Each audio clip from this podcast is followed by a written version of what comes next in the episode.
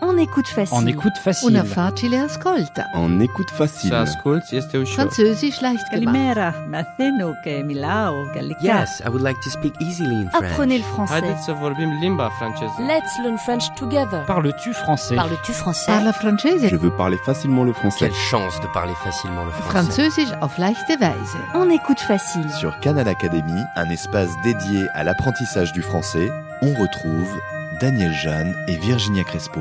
Bonjour Virginia. Bonjour Daniel. Dans cette nouvelle émission des hauts lieux des académiciens, nous évoquerons l'Algérie au travers de l'œuvre d'une femme algérienne musulmane et académicienne. Il s'agit d'Asia Djebar. Oui Daniel, Asia Djebar, c'est son nom de romancière. Elle s'appelle en fait Fatma Zora Himalayenne. Elle est née en 1936 à Cherchel, à environ 150 km à l'ouest d'Alger. Cette ville, l'ancienne Césarée de Mauritanie, célèbre pour ses mosaïques, est bâtie entre la mer et des collines couvertes de vignes. Le père d'Asia Djebar était instituteur, issu de l'école normale musulmane d'instituteurs de Bouzarea. Sa mère, Baya Sarawi, appartenait à une famille berbère du Dara. Avec l'accord de son père, Fatma Zora himalayenne fait des études françaises classiques en Algérie, puis à Paris. En 1955, elle entre à l'école normale supérieure de jeunes filles de Sèvres, où elle étudie l'histoire. La guerre d'indépendance d'Algérie, on disait à l'époque les événements d'Algérie, débutent le 1er novembre 1954. Asia Djebar publie son premier roman, La soif, en 1957. Elle a 21 ans. Elle se consacre ensuite, pendant de longues années, à l'enseignement, au théâtre et au cinéma. Elle fera de nombreux allers-retours entre la France, l'Algérie et le Maghreb.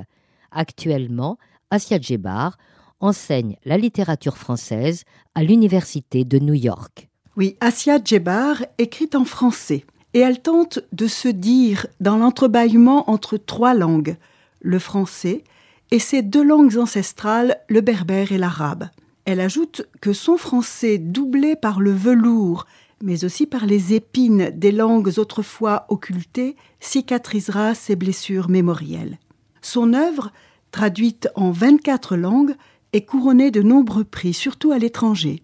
En 2000, elle reçoit le prix de la paix, décerné en Allemagne aux auteurs les plus prestigieux. Enfin, en 2005, elle est élue à l'Académie française. Elle affirme que le français est pour elle presque une seconde peau.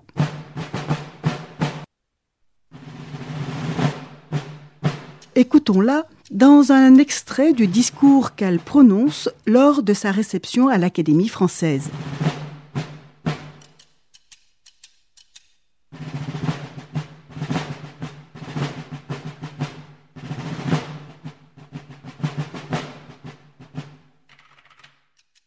Une langue en mouvement, une langue rythmée par moi pour me dire, ou pour dire que je ne savais pas me dire.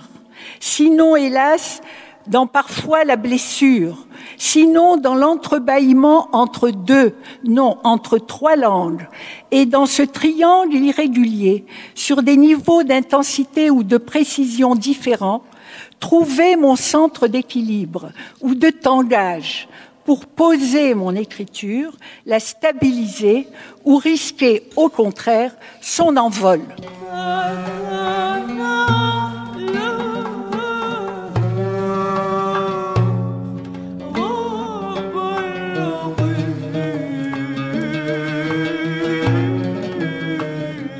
Les romans d'Asia Djebar traitent de l'histoire algérienne, de la situation des femmes et des conflits autour des langues en Algérie.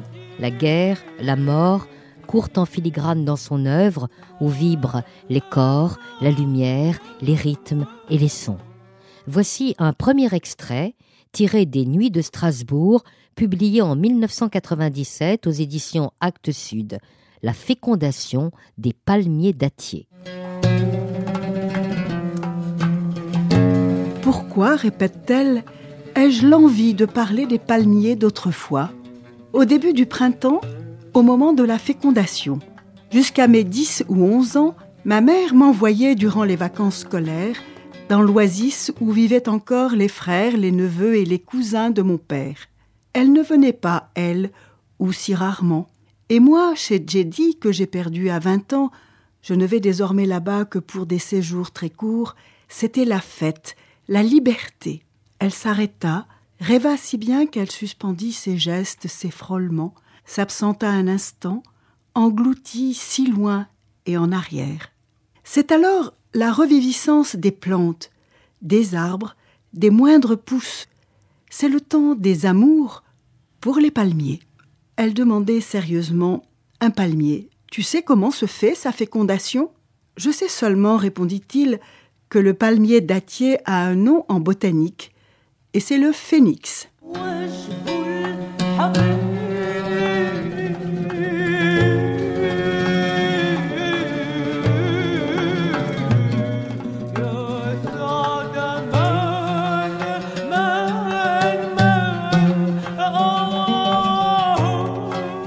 Le phénix, s'étonna-t-elle, l'oiseau de renaissance? Exactement, dit-il, celui qui va jusqu'en Haute-Égypte, à Héliopolis, pour mourir et renaître de ses cendres. Ce n'est pas par hasard, rêva-t-elle un instant. Puis elle se replongea dans son enfance. Dans une palmeraie, il y a beaucoup d'arbres femelles et seulement quelques arbres mâles. À l'état sauvage, m'a-t-on dit, mais ensuite je l'ai vérifié dans Pline l'Ancien, au temps de la floraison, là-haut, au sommet des palmes, c'est le vent qui, faisant ouvrir les fleurs, envoie la poussière de cette efflorescence vers les arbres femelles. Moi, ce qui me fascinait enfant, c'était comment, en ce début de printemps, les hommes de l'oasis aidaient à la copulation. C'étaient toujours les deux ou trois jeunes gens les plus vigoureux qui grimpaient prestement le long des stupes mâles, un sac sur le dos. Ils détachaient délicatement là-haut la semence qu'ils conservaient dans leur sac. Je restais la tête levée pour admirer comment les jeunes grimpeurs redescendaient, chacun d'eux comme un danseur se fichant sur une palme qui se déploie en arc de cercle, s'inclinant peu à peu jusqu'au sol. C'est ainsi qu'ils se laissent glisser, presque voluptueusement. Le plus dur reste à faire alors regrimper sur chaque arbre femelle et de la main entr'ouvrir en son sommet chaque fleur. Le faire ainsi dix, vingt, trente fois pour chaque arbre dont les régimes s'alourdiront au moment des premières chaleurs, des fameux fruits d'or.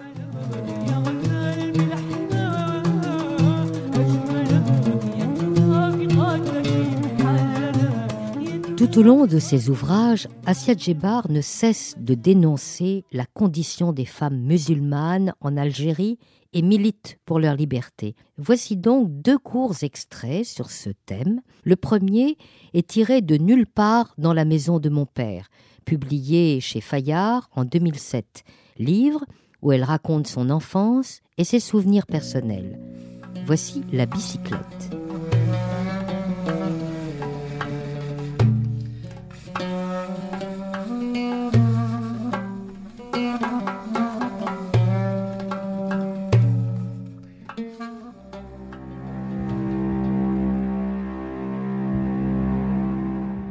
Une scène dans la cour de l'immeuble pour instituteurs me reste toutefois comme une brûlure, un accroc dans l'image idéale du père, que malgré moi, sans doute parce qu'il est irréversiblement absent, je compose.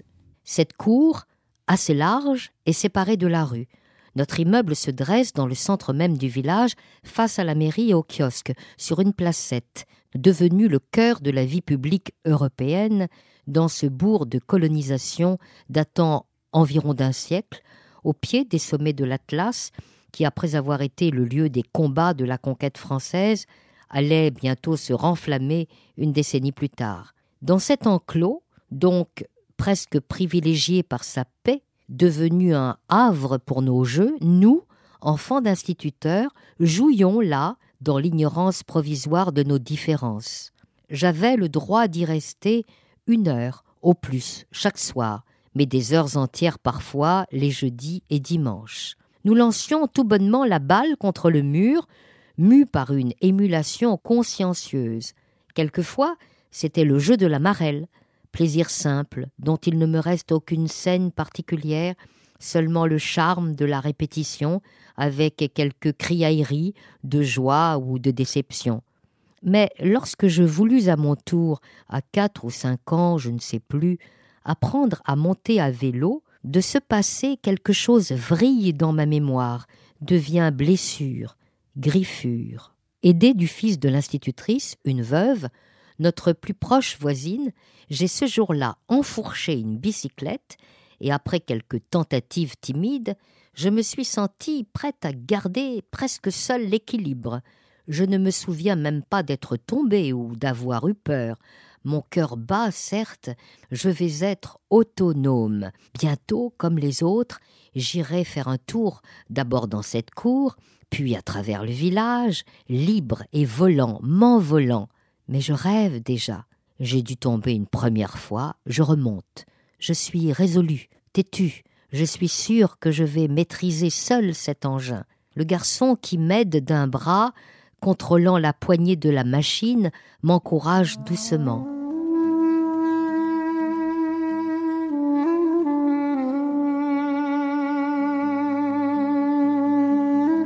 Sur ce, mon père apparaît, revenant du village. Je le vois, je continue à braquer la roue, à... Il a fait comme s'il ne me regardait pas. Il a marché d'un pas vif jusqu'à l'escalier qui conduit aux appartements. De là, il s'est retourné à peine, et d'une voix métallique, il m'a appelé par mon prénom, sans plus.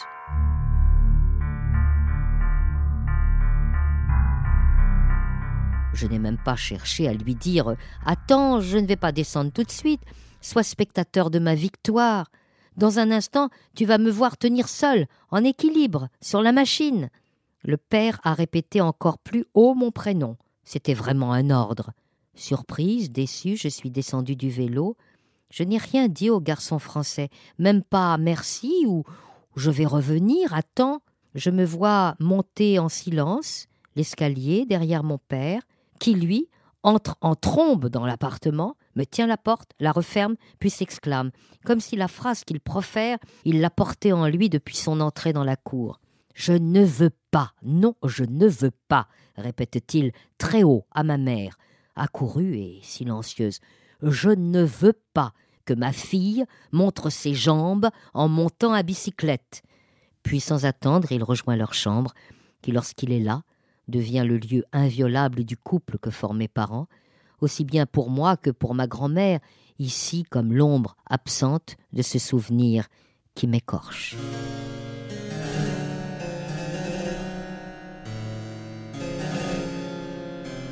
Pour terminer, je vous propose un extrait d'Ombre sultane, publié en 1987 chez Albin Michel. Il s'agit de l'enfermement d'une femme chez elle et de son désir de sortir dévoilé. Voici, il s'intitule Au dehors, nu. Surgissant au dehors, tu sens peser sur ton dos le regard du concierge. Tu dévales la première pente de la première rue, faisant halte sous un balcon, tu reprends ton souffle. Tu reprends une respiration normale. Depuis que tu as claqué la porte, la peur te mord comme si c'était ta première évasion.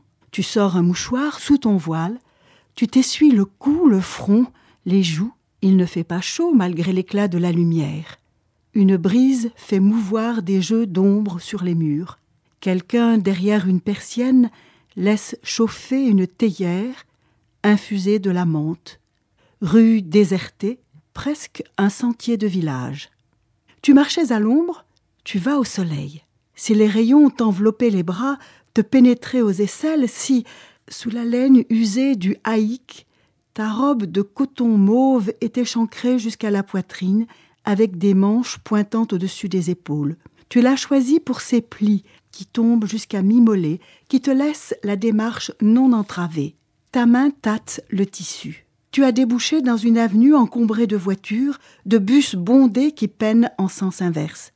Je traverse là, après, tu te concentres, brusquement tu cours pour traverser. Une automobile ralentit en grinçant. Une injure d'homme suivie d'un rire. Tu ne te retournes pas, éperdu de confusion. Tu t'enfonces dans une ruelle entre des rangées de maisons avec des jardins ceinturés de hauts murs. Après, là, tu te décides avec violence enlever le voile, comme si tu voulais disparaître ou exploser. À un carrefour poussiéreux, deux garçons d'une dizaine d'années en culottes courtes et chaussés d'espadrilles arrivent à ta hauteur. Ils se pressent, ne te remarquent pas. L'un se retourne un instant négligemment, l'autre porte avec raideur sur la tête un couffin couvert de linge. La laine du voile glisse sur ta chevelure tandis que tu ralentis le pas. Tu te représentes ta propre silhouette, tête libre, cheveux noirs tirés. La tresse qui faisait des plis sous le tissu pointe à son tour. Tu as un sursaut du torse. Tes mains vont à ton col. Elles tremblent. Dehors. Ô Dieu, ô doux envoyé de Dieu. Tu marches, tu sautilles. Ton pied s'arrête. D'un mouvement bref de danseuse, tu secoues une épaule. L'autre, d'un coup, la laine tombe sur tes hanches, dévoile ton corsage. La laine du suaire. Le tissu est maintenant amoncelé autour de ta taille. Ton pied reste en arrêt, l'autre arc-bouté sur la pointe. Ton cœur palpite. Ta main droite tire alors l'étoffe, en fait un tas qui traîne jusqu'au sol. Tu avances de nouveau, seulement d'un pas. Tu t'arrêtes sous un arbre. L'exubérance des parfums t'agresse. L'aubépine de la haie, puis une herbe sauvage que tu ne reconnais pas. Une profusion de senteurs, douces ou acides, t'enveloppe, te retient. Enfin, tes bras en action plient le voile, en deux, en quatre, en huit. La flaque de soleil s'est étalée, elle envahit la ruelle. Tu mets le haïk sous le bras, tu avances, tu t'étonnes de te voir marcher d'emblée d'un pas délié sur la scène du monde. La ruelle dessine d'autres méandres. De ta main libre, tu touches ta natte sur la nuque, tu vérifies la barrette qui retient tes cheveux. Tu ne veux pas te hâter. Tu vas te présenter au regard de tant d'inconnus, tous ceux que Dieu mettra sur ton chemin. Dehors et nu, l'émotion te submerge.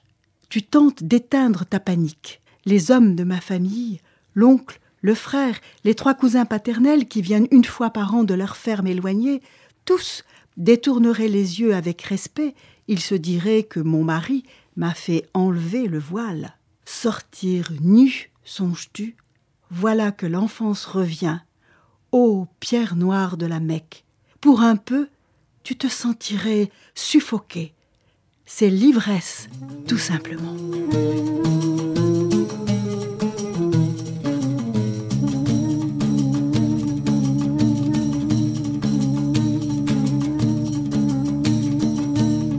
Nous espérons vous avoir donné envie de vous plonger dans tous les romans d'Asia Djebar.